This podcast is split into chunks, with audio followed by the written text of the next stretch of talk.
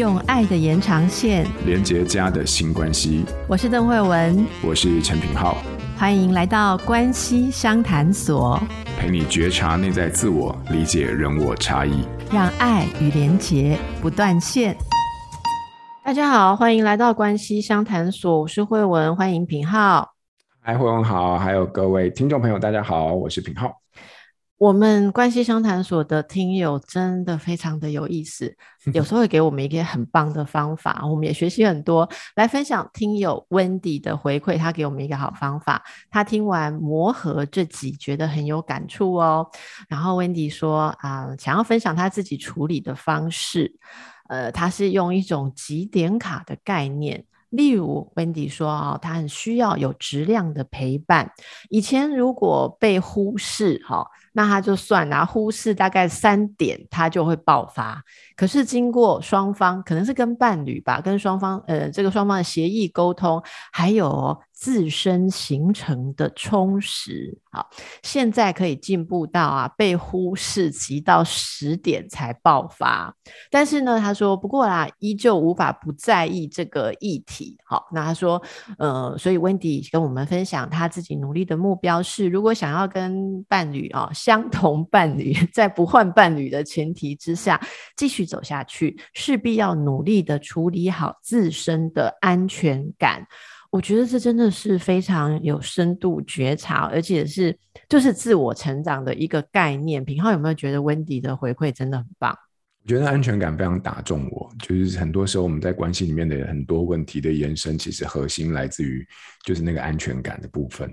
嗯嗯，我觉得从从三点忽视就会爆发，累积到。就是被忽略，急到十点才爆发，我真的觉得很不容易耶。因为这个比例，我自己想一下，如果如果我以前是累积三点就爆发，哈，说真的，我也修炼到现在。我坦白讲，我只敢说我大概积到六点吧，我应该 没有积到十点就可就会爆发，只是爆发的方式。呃，可能有一点点不同，而且我完全跟 Wendy 想法一样，就是充实自己的形成，也就是说，不要把那么多的重心放在同一个人身上，以及呢，就是，诶、你有各种不同的方法。例如说，以前心情不好的时候，就希望伴侣能够倾听啊、安慰。可是我现在如果心情不好，有时候，例如说运动，然后再挑战下一阶的那个那个高低，有没有？就是那个难度再提高一下。诶，其实，在脑里面的效果不同回路，有时候你还是会。有一种成就感，或一种觉得自己嗯、有很好的感觉，我我自己发现是可以 cover 过去的啊、哦，这是脑的奥妙，就是你可以骗他，你可以用其他的方式骗自己的脑，跟得到被重视一样的感觉。如果这种方法多的话，你的伴侣就不会呃那么容易让你觉得痛苦跟难过。我基本上觉得就很像你吃东西一定都要靠一家店。万一他倒了，你要怎么办？哈，我觉得这个概念其实是安全感的另外一侧啦。哦，安全感是说我自己可以站得好嘛。可是我们总有要依赖的时候，我是觉得那个依赖的重量不要倚在一个人身上。我不知道品浩觉得怎么样嘛？因为你是就是。嗯，通常啊，在我们的传统文化当中，男性比较会被期待，嗯，肯定要有有支撑别人的这个像像柱子一样的这种稳固。那如果一个人全身的重量压在你身上，你是不是觉得很沉重？会啊，通常通常都会。但是如果在关系里面，它通常不会只有沉重的部分，其实是一个相互依靠的部分。嗯，所以说你会发现，其实当我们在这样的一个可以互相依靠跟支持的关系的时候，那个重量就。不不会单纯就只是重量，它其实有时候什么小小学课本说的嘛，某种甜蜜的负荷，但是没有到甜蜜啦，但是你就会发现那很踏实，好、哦，所以有时候我们就会、嗯、呃，你刚才说的那个我很认同，就是嗯，不同呃，充实自己的行程，可能那行程可以很抽象，它其实可以有很多不同的物理上的或精神上的等等，对，哦，就简单来说，对我来说就是注意力转移啊，这很重要，对对，就你这个也很有趣，嗯、就是。嗯就是讲注意力转移哈，就是一般我们、嗯、我们我我觉得啦哈，男性比较会用的语言，对，可是女生会觉得说呃，我我我真的觉得这个以后我们可以再找机会谈，就是说我们比较不会想象说，哦，我把注意力从我的伴侣身上转开，好像很无情，你知道吗？啊。我们比较会，我这就是用词的性别差异。我觉得，那我觉得女生比较会想的是说，好吧，那我也不给你太多的负担。既然我这么在意你，而你现在不想承担这么多，我就是还在这种。需要你跟在意你的前提下，那我自己去打发我自己吧。我没有觉得我是应该注意力哦，我是觉得说我还 是我到另外一个地方去去省了你的麻烦，还还是把你放在很重要位置。我觉得这个还是大家典型被应该说被教会的呃思考关系的方式。可是其实说出来就是同样的事情嘛，你就是要转移注意力。可是如果老公叫老婆说你心情不好的时候不要一直来缠着我，你就转移注意力。我跟你讲，老婆铁定爆，因为这一句话就可以集三点。这一句话本身就让我急三点，oh、我来找你叫我转移注意力，那我要你干嘛？我就我就马上报三点。所以呢，我、嗯、我，我觉得这个就是很有趣。有时候我刚刚说的那些方法，像我自己现在三点可以累积到六点，我用的一些方法就是我会重新翻译对方的话。例如他叫我转移注意力，我就比较不要去想成说他就是不想跟我有瓜葛，我会把它想成说，哦，这是他常用的方法，他推荐我试试看。我会这样想，嗯，哎、欸，好哎、欸，我们下次来找个时间来讨论一下哈，因为你刚才这样讲的时候，其实我觉得，哎、欸。真的，就是说，我对注意力转移注意力这件事情，它其实就是一个非常中性的一个理智性的一个词汇。它不中性，可是对你来说，你说负担，你看，你说负担旅程，我说天哪，这是一个非常关系性的一个词汇。所以，尽管他们在物理概念上面其实搞不好就同一件事情，但是我说话的词汇不同的时候，天哪，我的点数就不同了，完全不一样啦，真的完全不一样。我觉得我们非常需要，身为有一个这样的一个男性的一个。啊，不能说男性，但是身为一个这样的一个角色，我觉得我们很需要知道怎么去转译语言或者是感受。好啊，我们就把它。这样下次连同上一次讨论那个什么换框的沟通，那也是一个我觉得很棒的一个部分。哎、欸，我觉得我们应该要征求听众朋友，嗯、你们有这些秘方啊，嗯、来关系相谈所跟大家造福一下，好好的分享。有有时候不能只靠我跟品浩嘛，我们懂了就这些啊。其实大家有好多妙方啊，对不对？你看哦，我现在对我的伴侣，他忽略我，我已经积到五点喽，我已经积到五点，我还没有爆发，我在积积，我这次就会破纪录了。嗯、我可不可以积？十点，你看这个方法多好！就像以前，我不知道有没有跟大家讲过，呃，有一位朋友他跟我分享说，他找到每次他的伴侣激怒他的时候的一个方法是教友教他的，就是他每次伴侣激怒他的时候，他就会在心里面默念说：“主啊，请你怜悯这个无能帮助我的男人。”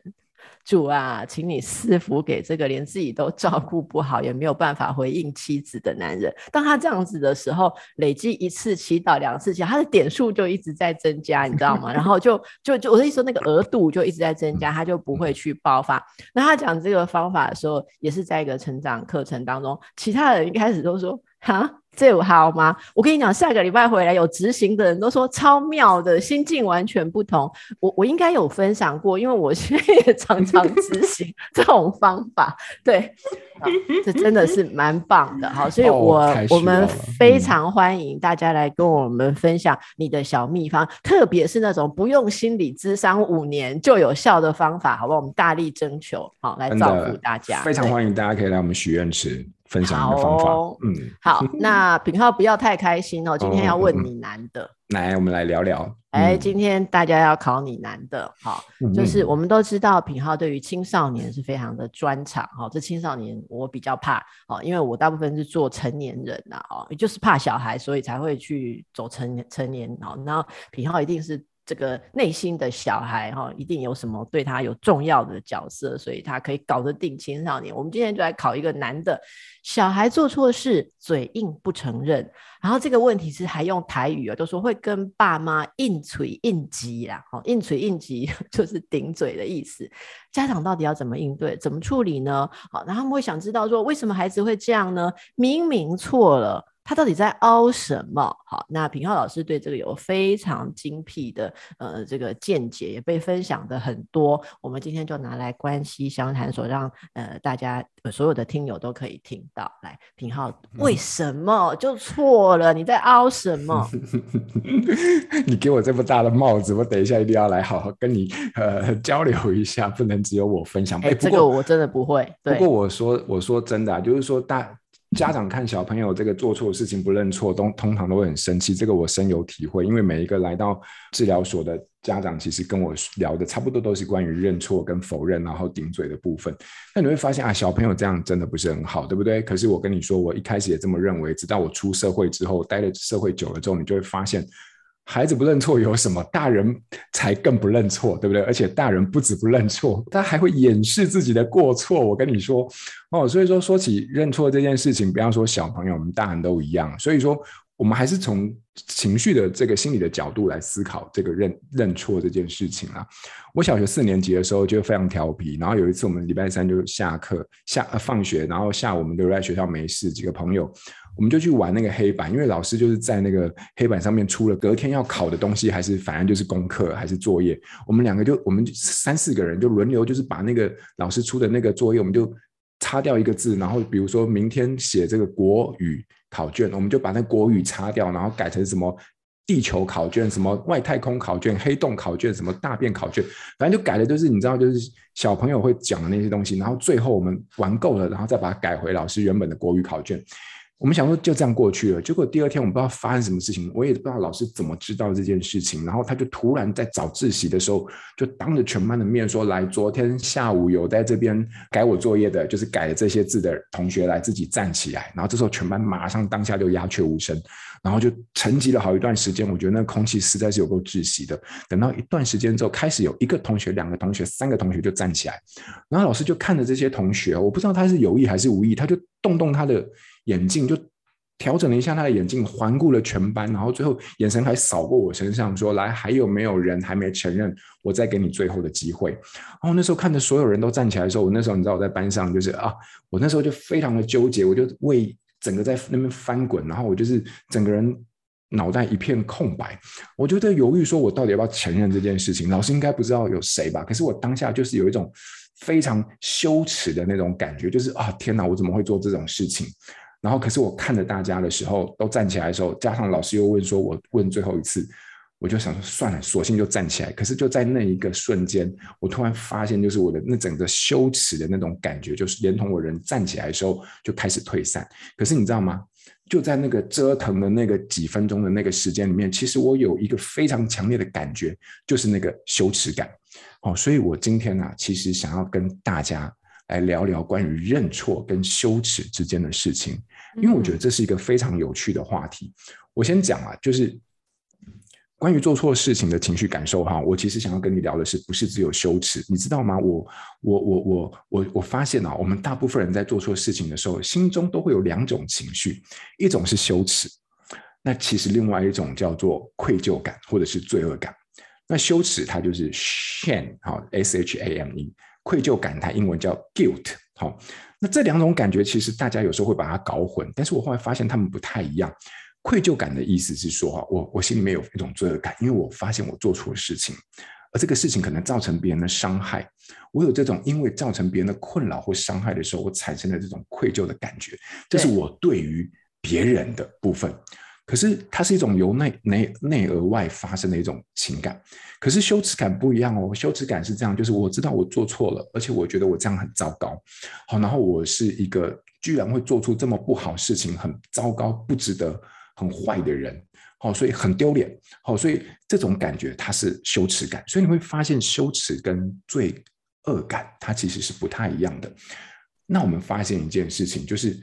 我们能不能够承认自己的过错？哈，有时候跟心中的这个愧疚感，就是罪恶感，其实比较有关系。哦，因为他当你的罪恶感多的时候，其实他比较会触发一个人啊，愿意去承认自己的过错。但最有趣的是，但如果你犯错之后，你有很强烈的羞耻感的话，我发现我自己的经验，或者是我看到的一个现象，就是。我们反而很容易因为这种羞耻感，然后去逃避我们该面对的一些错误。好，所以如果你问我，我简单来说，我不能这样子一切为二，但是我简单来说，愧疚感似乎是让我们去想要弥补这个过错而去面试它，但羞愧感会让我们想要从这种自己做错而感觉很糟糕的感觉当中。赶快隐身或者是逃开。好，那我就想跟大家再聊聊羞耻感，因为我我后来慢慢的发现一件事情，就是好像羞耻跟罪恶，它其实跟文化上面的某一种差异性也是存在的某种关联，也就是东方跟西方在羞耻跟罪恶上是不太一样的一种文化的基础。我不知道大家有没有感觉啊？但是如果你小学读《论语》哦，你就会发现“羞耻”这个字啊，深深的烙印在我们的文化血液里面。比如说孔子，他就说什么“知耻近乎勇”；孟子说什么？人不可无耻，好、哦，无耻之耻，好、哦，无耻也，无耻矣。对，我到现在还不是很懂那件这个话，这句话，但我只知道人不可以无耻。我们小学的时候啊，我们进到校园里面，你会发现在那个校园的那个行政大楼那个讲台，不是讲台，就是行政大楼那边，它就大大给你烙印四个字，啊，四维，通常四维八德，但一定有四维，叫礼义廉耻。你会发现礼义廉基本上都是一个人的品性，但耻这件事情就在告诉你，你这个人该羞愧。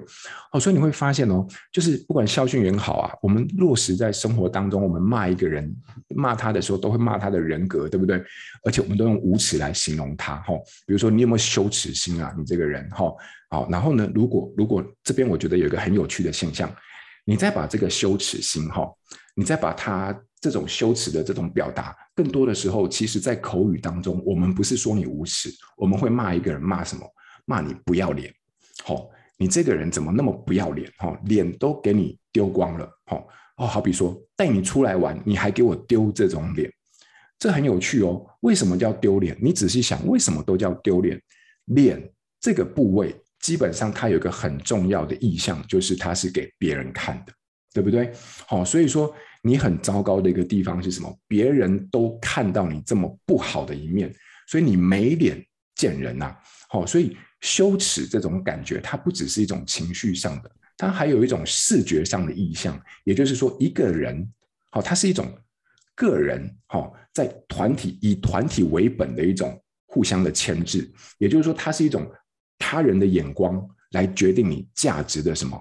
概念好，要么你就是活在我们这种团体的呃标准里面，要么我就用你有没有羞耻感来攻击你任何突出的部分，所以它是一种由外而内的一个情绪的过程。所以你会发现这边非常有趣的就是，我们讲罪恶感的时候，它其实是由内而外，而羞耻这件事情，它是由外而内的一个呃情绪发展的过程，是有点相反的。好，但是放在不同的文化。东西方里面，你会发现它跟个人主义、跟团体式主义似乎又有某一种呃关系上的某一种牵连。好，但我不讲那个了，我们就讲说，好，那羞耻跟做错事有什么关系？简单两件事情。第一个，你会发现其实人都有一种倾向，就是我想要保有我这个自我形象的完完整跟完好。可是做错事，它在逻辑上跟事实上就是破坏了这种自我完整的这种形象。再加上我们在这种文化中被制约而引发的羞耻感，更加大了对于这种自我完整性破坏所带来的呃情绪跟害怕。哦，它这就直接戳戳破了你的自尊心嘛。哦，就是自尊泡泡这个概念。什么自尊泡泡？就是说我们通常都会有一种膜，把我们的自尊比较脆弱的东西。包包裹起来，就是不让别人去碰到。那泡泡大部分的时候，就是都我们在泡泡里面就很自在、很安全，耶，你也看不到。然后我在里面很好，我们都想要维护这种状态。可是犯错这件事情的本身，它的一个事实就是把这个泡泡给戳破，犯错就戳破这个泡泡，所以说就露出我们脆弱的部分。这个时候会怎么样？这个时候台语有一句话非常的传神，他会说的叫做“见笑转生气”。啊、呃，台语叫更小更生气。好，你会发现这是两种情绪，情绪是生气是第二级，更小的意思其实就是羞耻。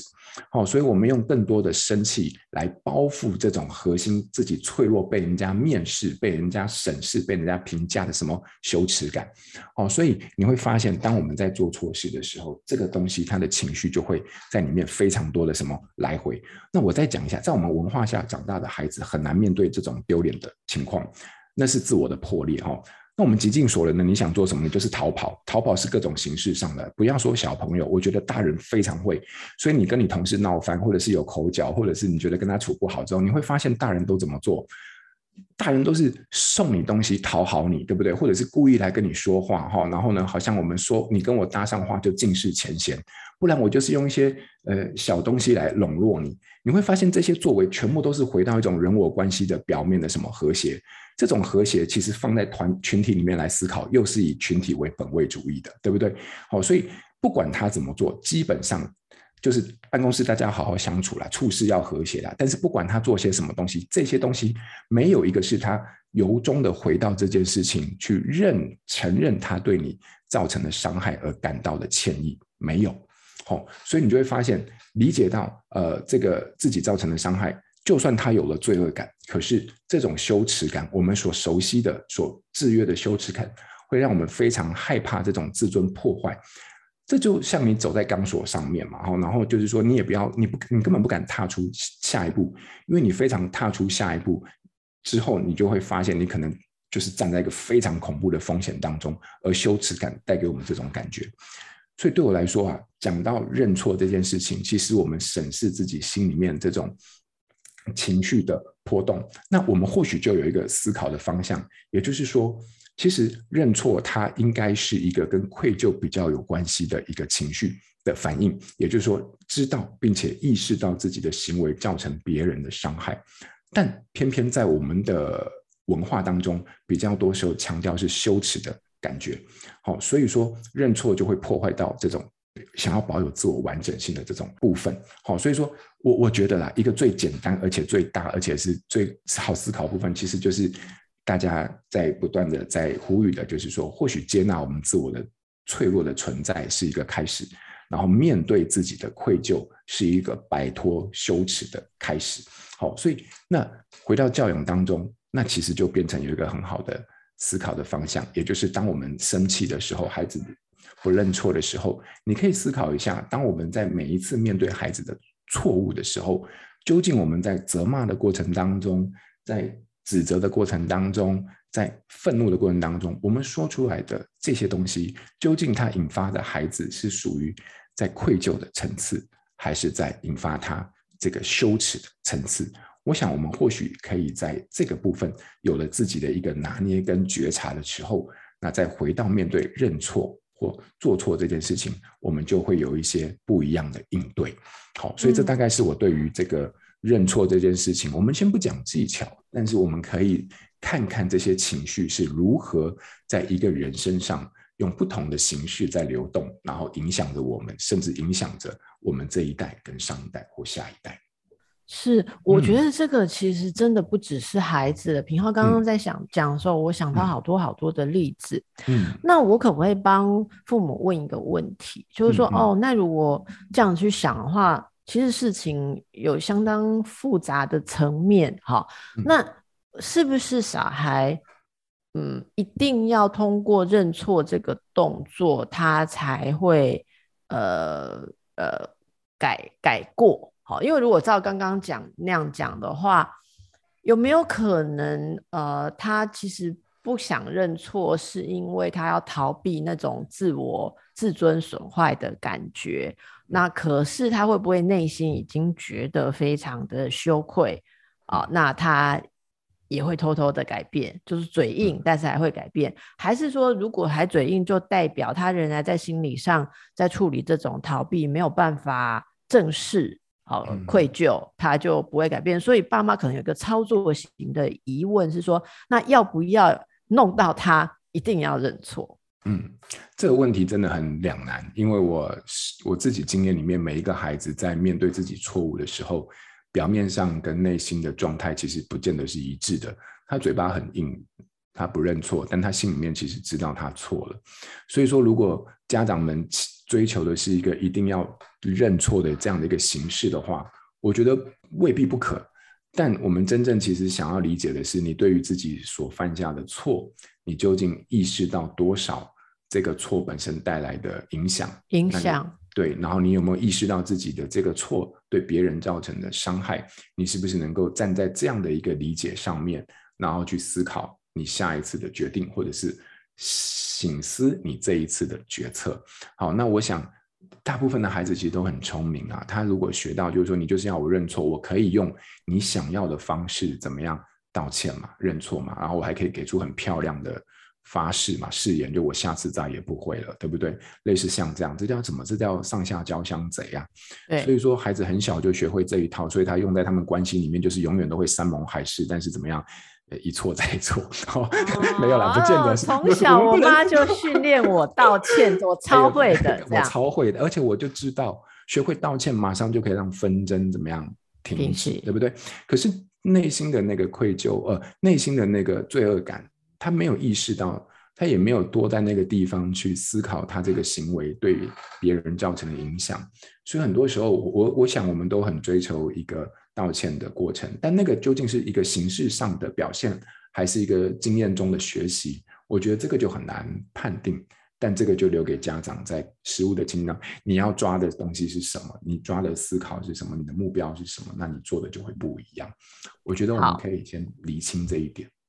其实你在讲这个的时候，我有一个很深的感触。我觉得在我们的文化当中，嗯、呃，这点上是充满了矛盾。你刚刚已经讲出了很多复杂的层面。我想到一个矛盾是，呃，我本来是一个实事求是的人，本来 还没有在这个社会上遭受这么多的挫折之前，我是一个实事求是的人。所以呢，比方说，我跟我的同事相处，好。呃，那如果说呃做错，就是同事做错了什么，那我会基于那个做错事情的后果，然后我会跟他讲说，哎，这个地方变成这样子是在哪个地方？我们我不会想要去找出在哪个环节出错，所以要确保下一次不会再犯错。好，例如说，也许我们是。呃，对应着 client，对应的我们的顾客啊，或是个案嘛，所以你你有一些行政或者是呃流程上的东西是应该是不能出错的。那如果有出错的话，我其实会非常的严谨。那么我有几次的经验，就是当我呃指出这样的东西的时候，呃，同事用了其他你所谓的，我把它称为打哈哈的方式，例如说就去帮我买午餐。然后还是说，呃，我给他午餐的钱的时候，他就说啊，不用找零了，或者他送我饮料，好，然后要不然就是说，嗯、啊、嗯、你你最近好像很喜欢喝什么，我帮你买什么，好像那那个我，然后我就没把这个当成是一种认错，我就把它当做说是想要就是跳过认错的过程，把关系修复起来。可是这个对我的个性以前是没效的，因为我从来没有。被允许这样做过，我从来没有被允许可以这样子混过去的意思啊！在我的家教，或者说，因为我是医师嘛，那医师的工作你真的没有这种机会，没有这种混过去的机会，所以呢，我就一边呃拿着人家给我的饮料，继续要在讨论他去买便当之前，我指出了他的错误，最后人家就不爽走人了哈。那我把这个事情带回来跟家人朋友讨论的时候，我的家人朋友给了我一个非常社会性的呃建议，就是说人家会做这些事情，就是已经自知理亏了，这就是一种道歉的方式。那你有没有听过一句话叫做“得饶人处且饶人”？好，你判断一下，人家你你在诉说不对的时候，人家有接收到，所以人家才会来弥补嘛，或是示好，这点到为止。所以我学到两句话，一句叫点到为止，一句叫做得饶人处且饶人。那因此，我现在就。改变了很多，就是所谓的比较点到为止啦。我不会一定要人家从嘴巴里面讲出来。我以前会叫人家讲说：“那我认为错在哪里？你有听到吗？你可以重复一次我讲的话吗？”我真的会做到这种极致哦。可是我现在就不会。但是我为什么要讲？建议我要点到为止，跟得饶人处且饶人的那几位家人教起小孩的时候啊。一定要等到小孩子嘴巴完完全全的重复说，原来。爸爸，啊，就讲出爸爸了的意思是我错在哪里，而且要讲三遍，然后为什么错，然后要全部重复，确保他有听到。我就说，哎，那为什么在这点上，其实他已经很紧张，他已经在哭，然后他已经在做一些弥补的方式啊，他就知道错了。为什么这里不能点到为止，跟得饶人处且饶人？然后我们家那一位说，你点到为止，你点到为止，他以后长大再犯错怎么办？那我就一直在这一点一直没有转过来，你知道吗？嗯、好，那我不知道大家有没有这样疑问？我说我是我是真的被品浩勾起，我觉得在认错道歉这件事上有好多好多的人性跟文化里面的复杂处，你也要看彼此的关系。好，所以这这个是我 我我我分享给大家，好好的去想一想啊。是，嗯，好，那。人超矛盾的，对不对？我的意思是说，对不同的人，我们有不同的标准。对对。那今天品浩要给大家什么样的练习呢？嗯、哦，好啊。我我觉得，既然我们已经聊到这个羞耻跟愧疚，这是一个很有趣的分法，对不对？或许我们之前没有在在面对孩子的时候，没有这样的机会去分辨过这中间的情绪，在面对他认错的时候。那或许不如我们就思考一下，当我们下次在面对孩子犯错的时候，你又想要破口大骂，其实你应该要骂的，对不对？好，那你当你在骂的时候，你在骂出的这些词汇，有没有可能有一个方向？我们思考，就是说，现在我究竟在，我在引发的是愧疚还是羞耻？那你就会发现，当你依循的方向、情绪的那个方向不同的时候，或许你说出来的就会。还蛮不一样的，对，我觉得这个作为一个我们在说话之前的一个厘清，或许就会帮我们去找出一个方向，我们就试试看。我觉得这个非常非常的重要。如果我们没有办法分清楚哪些是羞耻，哪些是愧疚的话，你其实长大会变成一个很糟糕的人。我觉得你会做太多自我防卫或者是逃避责任的动作，搞不清楚你在做什么。好，那么今天非常感谢平浩给我们的这个呃呃非常有有启发的哦。我我觉得大家在想的时候，搞不好还来不及讲到去教小孩，我们自己有没有办法？好，做好这个练习，每天都可以做。好，送给大家。那欢迎大家有什么问题，可以来关系相谈所留言哦，我们竭诚回答大家。而且现在还加上听友们，大家会贡献方法，真是越来越棒了。对，嗯、是好，谢谢大家。嗯，谢谢，拜拜，拜拜。